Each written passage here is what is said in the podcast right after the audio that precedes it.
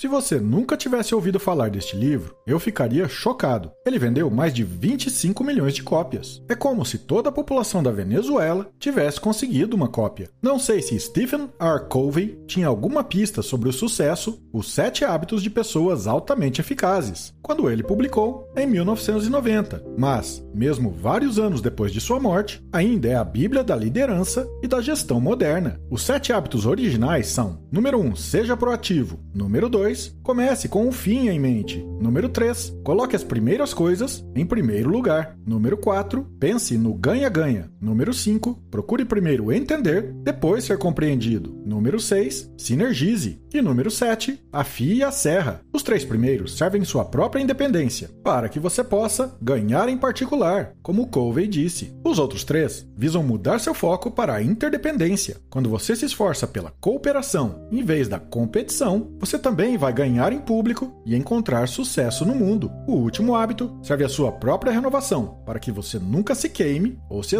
Neste episódio, conversaremos sobre os três mais importantes, para que você possa se tornar altamente eficaz, tanto no trabalho quanto na vida. A primeira lição, segundo Colvin, faça o teste fúnebre. Este é o hábito que Colvin chama de comece com o fim em mente. Ele emite um aviso de que realizar e obter uma enorme quantidade de tarefas feitas em pouco tempo, ou seja, ser eficiente, só é útil quando você está seguindo na direção certa. A analogia clássica aqui é a escada que você está subindo furiosamente, só para descobrir que está encostada na parede errada ao chegar no topo. Somente se você for claro sobre seus objetivos principais e de longo prazo, você pode alinhar cada uma de suas decisões com eles. A melhor maneira, de longe, de esclarecer esses objetivos é fazer o teste fúnebre. Pergunte a si mesmo: o que quero que as pessoas digam sobre mim no meu funeral? Como e que tipo de pessoa eu quero ser lembrado? Por que eu quero ser lembrado? Dependendo do seu número de relacionamentos, família, amigos, clientes, parceiros, você também pode se perguntar quantas pessoas estarão lá para lamentar sua morte. Como Steve Jobs disse, todas as expectativas externas, todo o orgulho, todo o medo de constrangimento ou fracasso, essas coisas simplesmente caem diante da morte, deixando apenas o que é realmente importante. Responder a essas perguntas fará você perceber que pode ou não querer aquele estilo de vida